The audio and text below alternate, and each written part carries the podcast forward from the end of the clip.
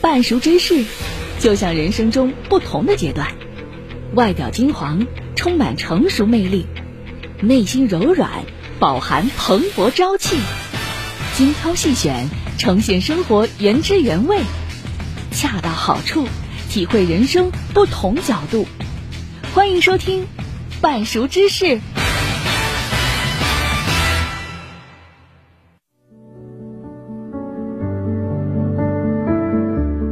各位早上、中午、晚上好，欢迎如约来到半熟知识。我们今天呢，还是邀请了呃两个老熟人，然后来参加今天的这个讨论和闲聊。然后我们围绕的这个话题呢，是到现在依然都很火的《繁花》电视剧。嗯、可能各位已经在我们不同的节目当中听到了很多关于《繁花》的分析。那今天呢，我们想用比较。更深入一点的角度，然后去切入对这个电视剧，或者说加上一些它的原著的分析和讨论。呃，先来给大家介绍一下我们今天参加节目的两个老朋友，一个是小哈，嘿，大家好，我是小哈，还有是以安，Hello，大家好，我是以安，谢谢。啊，不不不客气，我是影人。那不知道两位有没有看这个电视剧？我看了这个电视剧，但是没有看完，感觉很棒，就是整个画面很王家卫，比较着迷这个电视剧当中的一些服装啊、造型啊，还有它的剪辑节奏啊，还有它的音乐啊，那你、嗯、这些会让我比较着迷。对王家卫导演什么什么印象？呃，黑墨镜就是关键词，嗯，对不对？嗯嗯，酷，话少，没有剧本。那是不是说你其实还挺着迷他的电影风格的？呃，我觉得他拍出来的画面特别美，而且他可以捕捉到很多女明星最美的那几个角度。哦，嗯，理解了。那你说的这个美这个点，我们先存一下哈，再问一下以安，你你对这个电视剧或者说金宇澄的原作的了解？嗯，啊、呃，原作我是没有看过哈，电视剧的话大部分都看了。嗯，厉害。那我的感觉哈。就是这部《繁花》，它以一个电影的一个叙事手法来拍电视剧，所以大家看每一帧画面，嗯，都是很优美的，嗯、啊，就每帧画面你把它切出来，当做你的屏保都很 OK 啊。这种风格我觉得是这部电视剧很吸睛的，对对对，在一开始能够引起大家关注的，我觉得是一个很重要的点，就是以啊坐在电视机面前，美出圈了，享受电影的感受。嗯、这一点，我觉得这是他呃，首先从第一感觉视觉来上，应该是抓住民众的地方哈。嗯，那当然还有其他很多方面。那这个的话，每个人去看可能会得出不一样的感受，不同的年龄层的人去看也会有不一样的感触。这点，我想待会儿和大家交流的时候，我们再慢慢的再来说这个事情。嗯，我也我也说一下我的，虽然我是主持人哈，我也说一下我的对这个剧的感受。我跟你俩都不一样，我也没看电视，也没看书，但是我就今天要找这样的选题是为了什么？就是就是很想聊，因为但是我看了很多围绕《繁花》的评论，呃，不管是说它好还是说它不好，我看了很多，因为就是它吸引我的就是这种围绕它的讨论，让我觉得很有意思，因为很多观点在围绕这样一部。一开始你觉得它很简单，后来会有很多复杂的观点出来，咱一会儿会聊到啊。就刚才存存放了小哈的这样一个观点，就是美。那其实确实，呃，以安也说，每个人对同一部电视剧的感受是不一样的。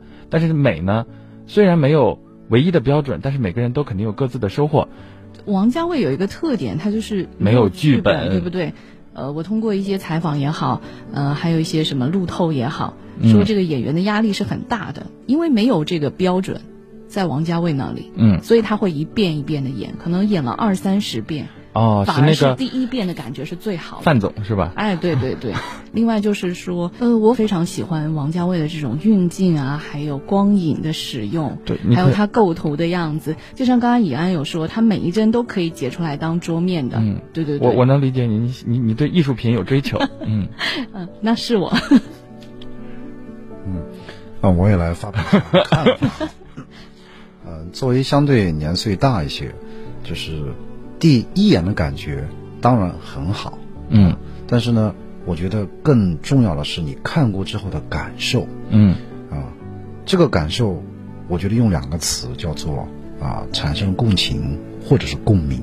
嗯啊，这一点就是两个词是吗？嗯，对，两个词嘛。对啊，我我以为你是想用呃共情共鸣都可以一个感受。对对，共情共鸣都可以。嗯，就是为什么会有这样的感觉哈？嗯，因为，我们毕竟是从那个年代走过来，当然我也不是很大年岁，嗯，但是呢经历过一些，所以看到电电视剧当中那个年代是吗？对对对对对，就是上世纪八十年代九十年代嘛，那个时候对吧？那个时候。那那个时候你在哪儿呢？我在上学啊，我以为你在上海。没有在上海，但是呢，呃。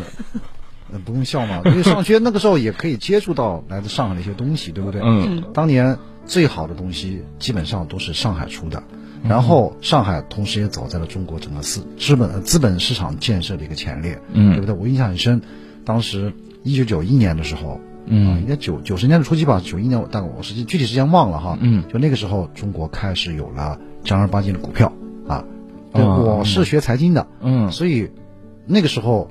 中国开始有了自己的资本市场之后，嗯，你会发现在资本的这个带动之下啊，呃，中国的经济应该说是发生了很大的变化。当然，这只是其中的一个因素，嗯，所以他们的那些呃尔虞我诈啊，对资本的运作，嗯。啊，对于后来市场的一种呃变动影响等等，看完之后非常感触非常深。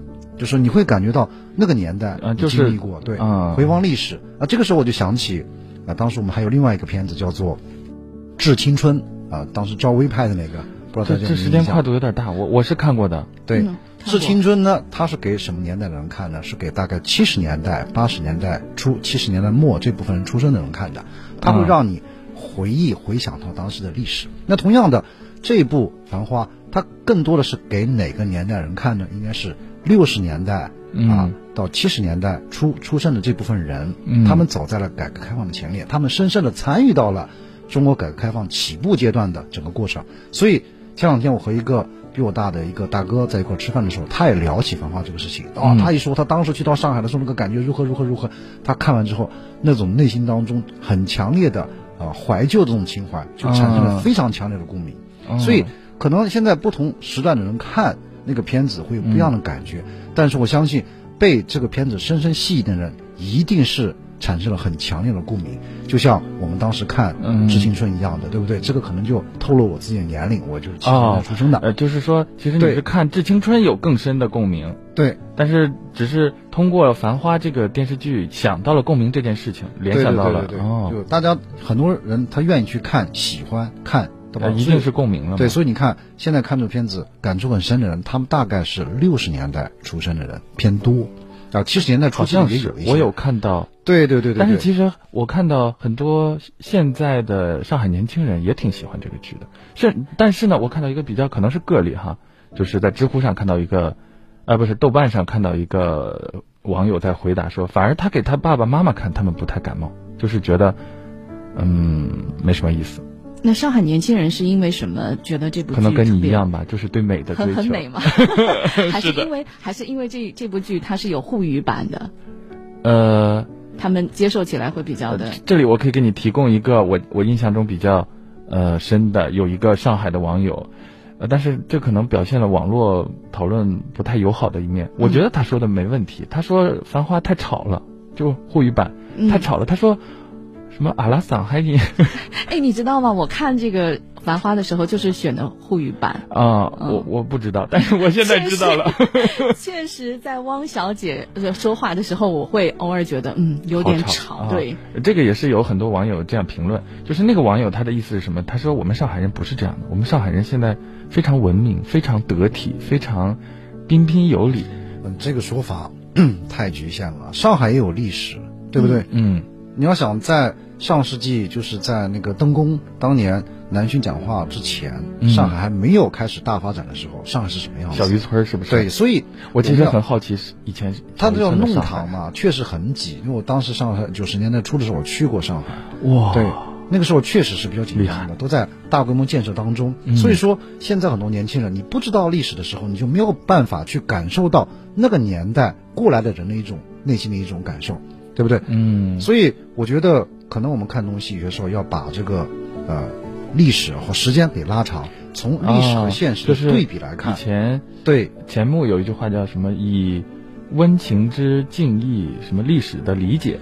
对对对、嗯，好像是大概这样。对，就像当年的这个深圳，它就是个小渔村，嗯、发展到现在，对不对？你你你得拿着放大镜去找历史，才看得到哦，原来这里就是个小渔村，对不对、嗯？那如果说你现在就马上就有一种所谓国际化视野的方式来审视这个什么深圳，你当然就不可以理解它未来啊，它以前是个什么样子，对不对？嗯、所以。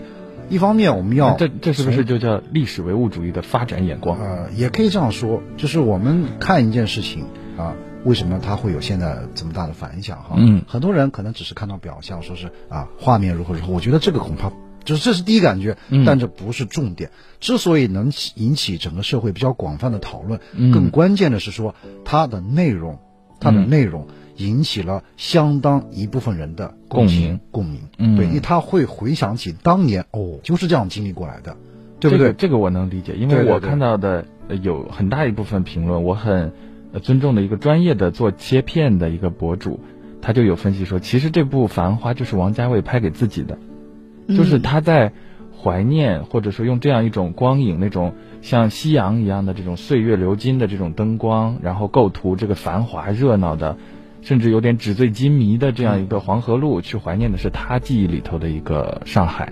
对，嗯，这点说到这儿，我就在这儿插科打诨一下哈。嗯，因为在啊、呃、大概七八年前，嗯，我陪我父亲回了一趟他当时在东北啊、呃、读书的学校。嗯，回去之后，东北哪个省？呃，在哈尔滨。哦，当时读书的学校，上世纪六十年代的事情，在那儿读书。嗯，然后去到那个学校的时候，正好。啊，还有大概三分之一的老建筑都保留在那里。嗯，他当时住的那栋楼还在。嗯，你知道吗？他走到面前的那种亲切感，是是甚至可以告诉你这个地方当时是一个什么样的水龙头。嗯，那个地方是一个什么样的布局等等。哇，你知道吗？这说的时候，身临其境的，非常的那种激动也感动。嗯，所以我我就在想说，就是说，当你。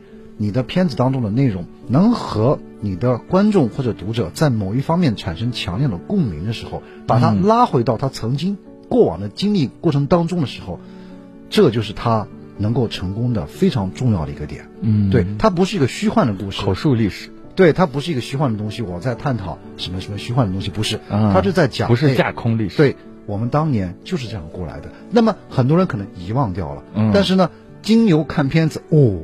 真的，我们当年就是这样过来的，那个感觉是不一样的。嗯，对。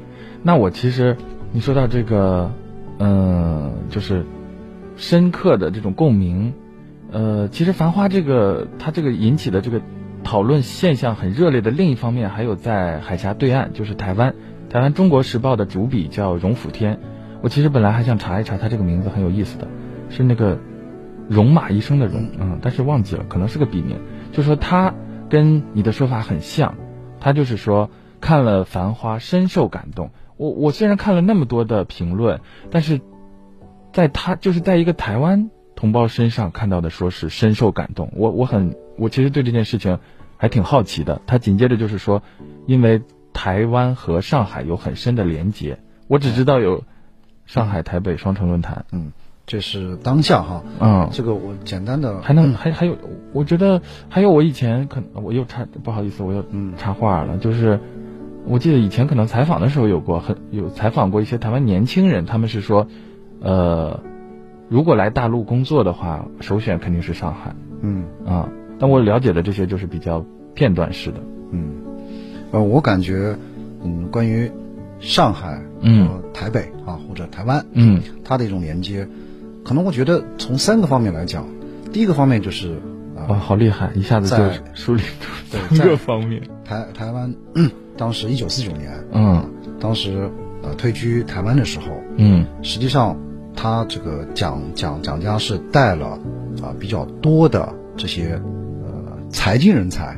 哦哦哦，我以为说是才呢，原来是财经人才。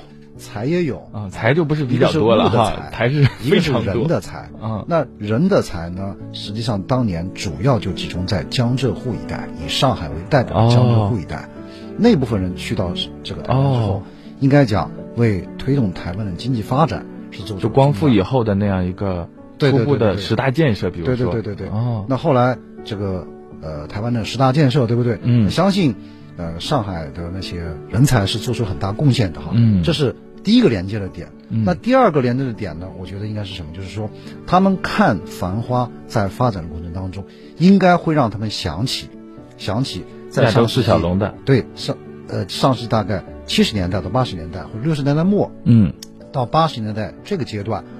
呃，台湾的经济腾飞过程当中，嗯，也是一样的，由这种啊、呃、比较的呃，不能说啊、呃、落魄哈，就是相相对不发达的状态，嗯，逐步逐步的发展起来。那实际上，我们繁花当中看到的片段，也是由那个阶段一步步成长起来的。那么在这过程当中，实际上会产生很强烈的共鸣。嗯，那么第三个连接的点在什么地方呢？就是为什么后来这个台湾的朋友来大陆就业，更愿意去上海，呃、都愿意去上海。因为上海是一个国际化程度非常高的一个城市，包容度比较高，包容度也高。历史以来啊、呃，从它开埠到后来，嗯，包括就是各个国家在那方都有经商的人士，嗯，对不对？嗯，因为它的国际化程度很高，然后它也很能够接纳和啊、呃、这个接受外来的人员，包括外来的一些次级圈里的文化，嗯，所以台湾的朋友他们去到那个地方首选的就是上海。其他地方呢，相对来说开放的程度，在那个时候哈，大概上世纪九十年代初，哦、相对会弱一些。对，那而上海它的开放程度是比较高的。那实际上是不是地理上上海和台湾离得也不算远？啊、也不算远，这个那在福建更近了哈，这个不是重点。嗯、重点呢就是，呃，它的整个的发展模式，然后它对。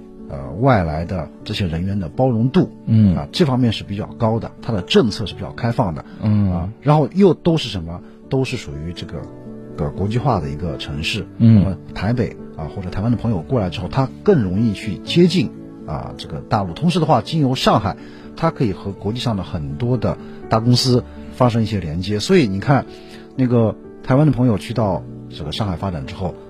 很快就会把一些什么运运营总部啊，早期包括他们的生产等等，就会放到江浙沪一带。啊，为什么昆山会成为呃台山非常集中的地方？就是因为上海它的陆路交通、它的资本运维啊、它的国际化事业，我以为是等等，那里有钱呢。嗯，这这是比较钱比较感性的说法。对对对，钱只是一方面，就它各种因素集合完了之后，大家就首选就是上海。嗯，上海可以经由这个点通向全球。嗯，对这一点。可能是目前大陆其他地方啊，目前是没有办法去撼动的。对，嗯，其实刚刚说的这些，呃，很佩服您一下梳理 出来三点，然后其实这些是，呃，就怎么说，这是历史上的连接吧。其实好多台湾年轻人也爱看《繁花》，当然我感觉他们的。对繁花的这个点，可能就跟小哈差不多了。对，没错，我刚才有稍微上网看了一下，怪不得你一直不参与呢。对，台湾的这个小朋友们应该是怎么去评价繁花的？他们会觉得繁花这部电视剧呢，完全是打破了自己对九十年代上海的既有的一个印象。那我就不知道他这个所谓的印象是指的是什么了。对对对，还有呢，那可能是那种什么吃不起茶叶蛋的，嗯、也许是。然后还有的网友就说，呃，这个质感就是跟我们的感受是一样的，像电影一样。嗯。然后叙事的节奏又非常的紧凑。哦。哦，那你说起来又我们又回还是要回到这个电视剧本身哈。嗯。其实呃，我也比我我我比较认同的一点就是，首先电视剧已经跟原著。是大相径庭了，就基本上完全不一样了。嗯、虽然我说我没看原著，但我还是翻了一下的。嗯啊，出嗯，就是讲的不是一个故事，实际上只是用了里面的人物班组，像那个什么叶上海、叶东京三人组。嗯啊，他其实用的这样一个呃底层的这套架构，但是整个讲的主旨其实不太一样了。呃，当然也不能这么说，可能有相通的地方。金宇澄可能也是有对老上海的一种怀旧。嗯，然后王家卫把它放大了，呃，一开始呢，我也说围绕它不仅仅只有赞美，也有，但也不能叫诋毁吧，也有批判吧，也有批判。其中一种比较批判的代表性的说法是什么呢？就是说，繁花呢没有选择当时这个是上海这个热火朝天的建设当中，它怎么说？人民、劳动人民、社会主义的那一面。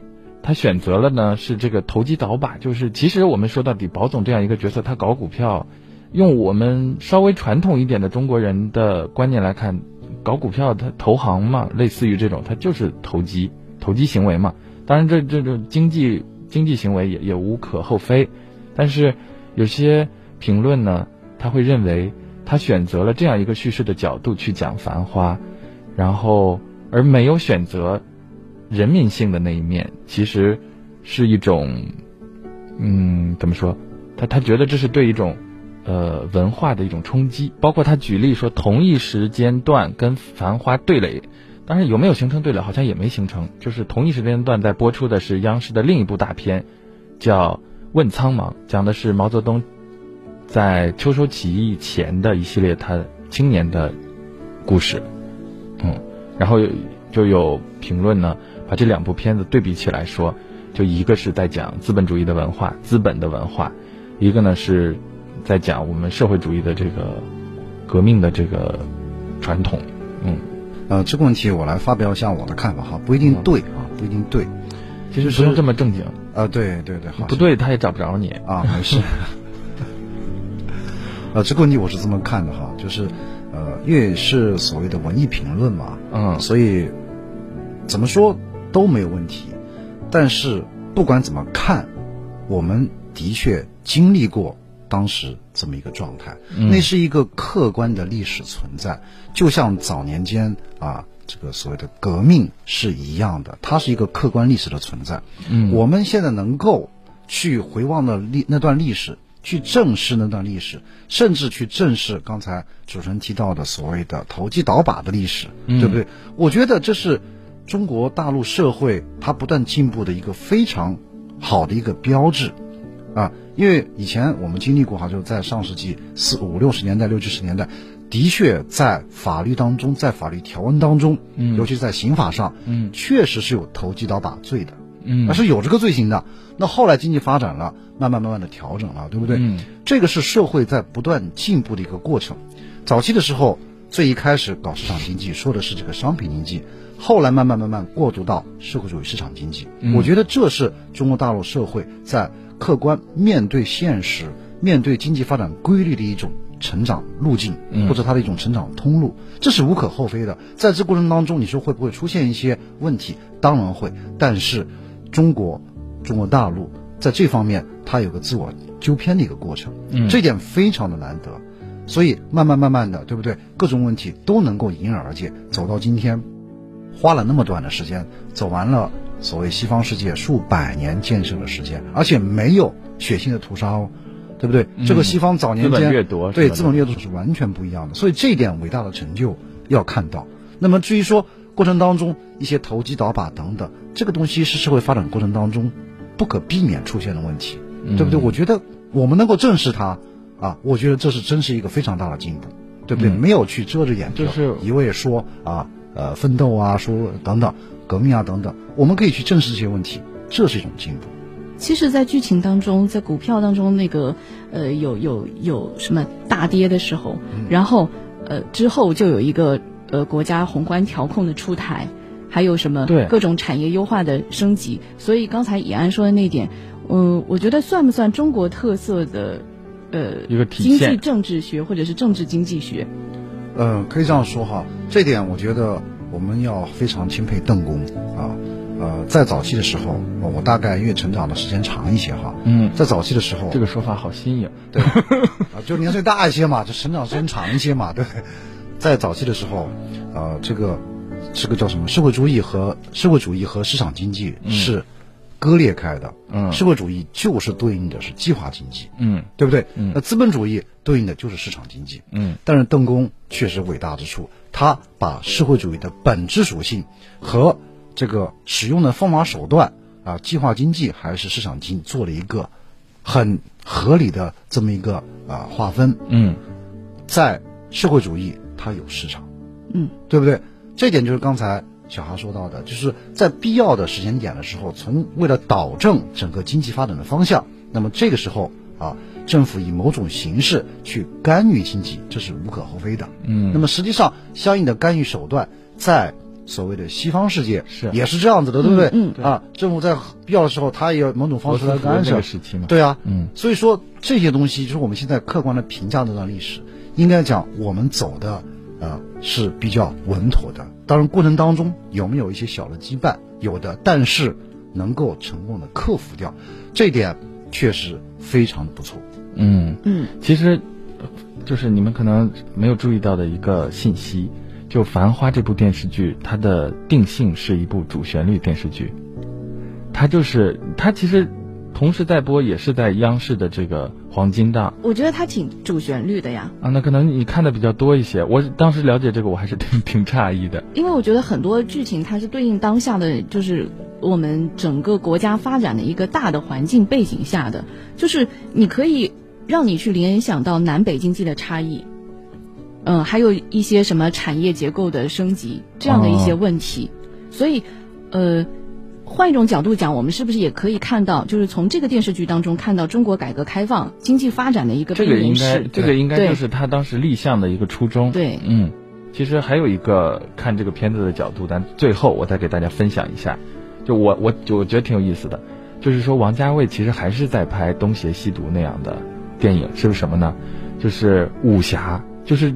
《繁花》其实拍的还是一个武侠的主题，就是宝总这样一个男性角色，历经了玲子、汪小姐和李李三个女性的角色，然后她最终很落寞，然后其实没有得，就是她成长了，但是跟这三个人的结局是 BE 的，这样就是很就很多人注意到了这一点，就是他其实就是在模仿金庸的一个武侠题材对江湖的。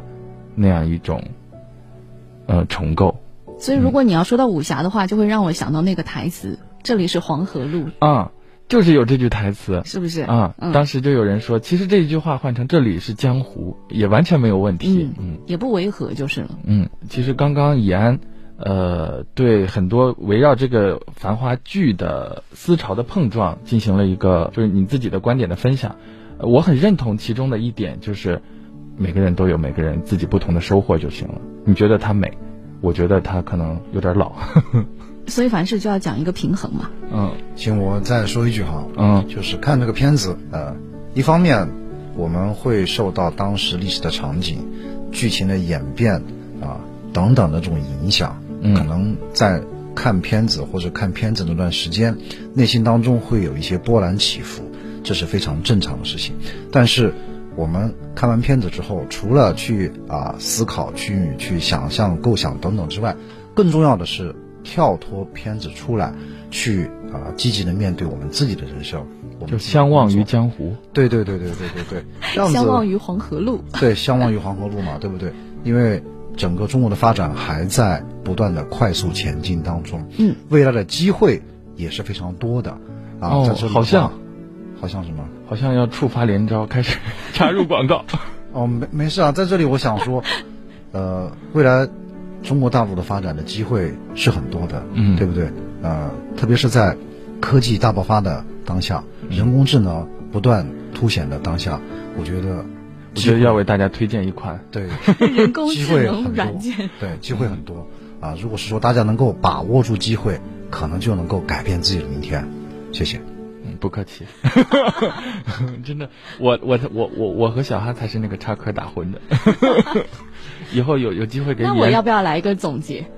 可以啊，就是呃，我刚才说到平衡嘛，嗯、那我们就在追求社会呃呃经济利益的同时，也要有这个社会的责任感，这二者之间要找到一个平衡，好不好？我感觉你是在督促这些企业家呀。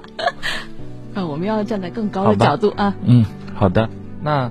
呃，希望以后有机会能听这个以安多给我们分享一些财经知识啊。嗯，如果能找到合适的话题的话，那今天我们节目也已经聊了很多，我们就先到这儿。最后呢，呃，快到新年了，大家这个退场的时候给大家发送一点祝福吧。送个红包？啊，收不到的，发送一下祝福就可以了。延安，嗯，希望大家在龙年行大运，得福报。我就希望大家平平安安的、健健康康的，然后有机会到黄河路上走一走吧。那我就希望大家发大财吧。嗯，好的，今天的半熟知识就到这里了，我们下期再会。嗯，拜拜。再见，拜拜。